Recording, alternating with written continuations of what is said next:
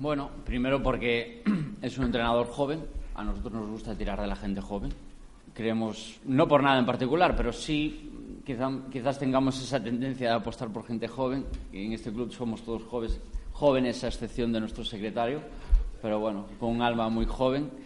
Eh, y, y sobre todo, pues queremos que es una persona preparada y la idea que queremos de cara a los próximos años, evidentemente, el objetivo es intentar ascender pero queremos seguir una línea de trabajo en los próximos años y creemos que una persona joven y preparada como David es la idónea. Pues sí, hemos mantenido reuniones con ellos, son grandísimos entrenadores y la decisión no ha sido nada fácil, evidentemente.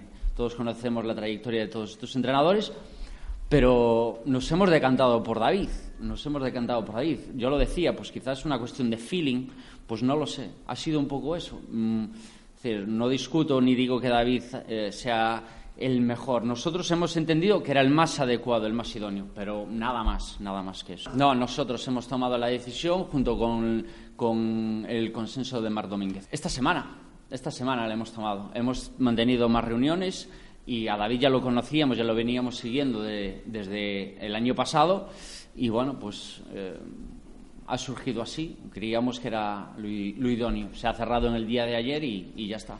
Que lo entiendo perfectamente. Si al final, para gustos colores, es decir, nosotros hemos tomado esta decisión pensando única y exclusivamente en el bien y el porvenir del club. Habrá gente que la entienda, que esperaría otro perfil o quizás mm, nombres con mayor reputación y prestigio, pues es completamente respetable. Nosotros nos hemos decantado por David por eso que he comentado, ese trabajo, esa manera de trabajar, esa ilusión. Que el resto de los candidatos que hemos estado comentando y negociando, pues sí, también la tenían, pero al final había que tomar una decisión y creo que David es la persona indicada para trabajar de cara a los próximos años. Han habido, ha habido conversaciones, varias conversaciones con varios entrenadores. Eh, nunca hemos llegado, digamos, a, a negociar en serio. Simplemente estábamos barajando opciones, hablando.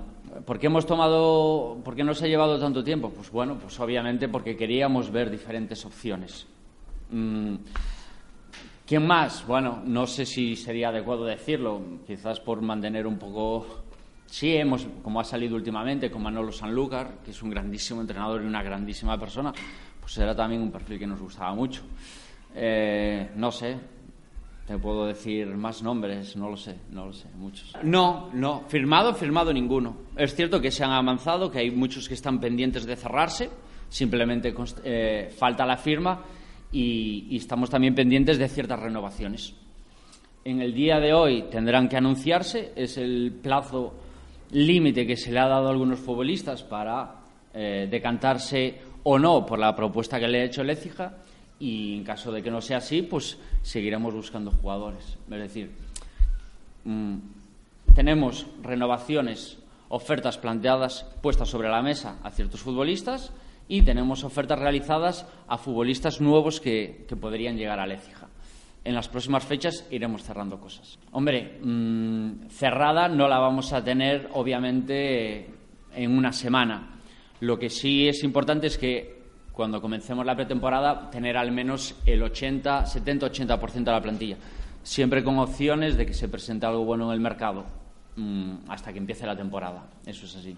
Sí, lo ideal es empezar, pues eso, a hacer seis semanas de, pretemporada. Mm, este año va a haber 22 equipos, mm, previsiblemente. Van a ser 42 jornadas y lo ideal antes de empezar pues sería tener 42 sesiones aproximadamente de entrenamientos antes de empezar la liga.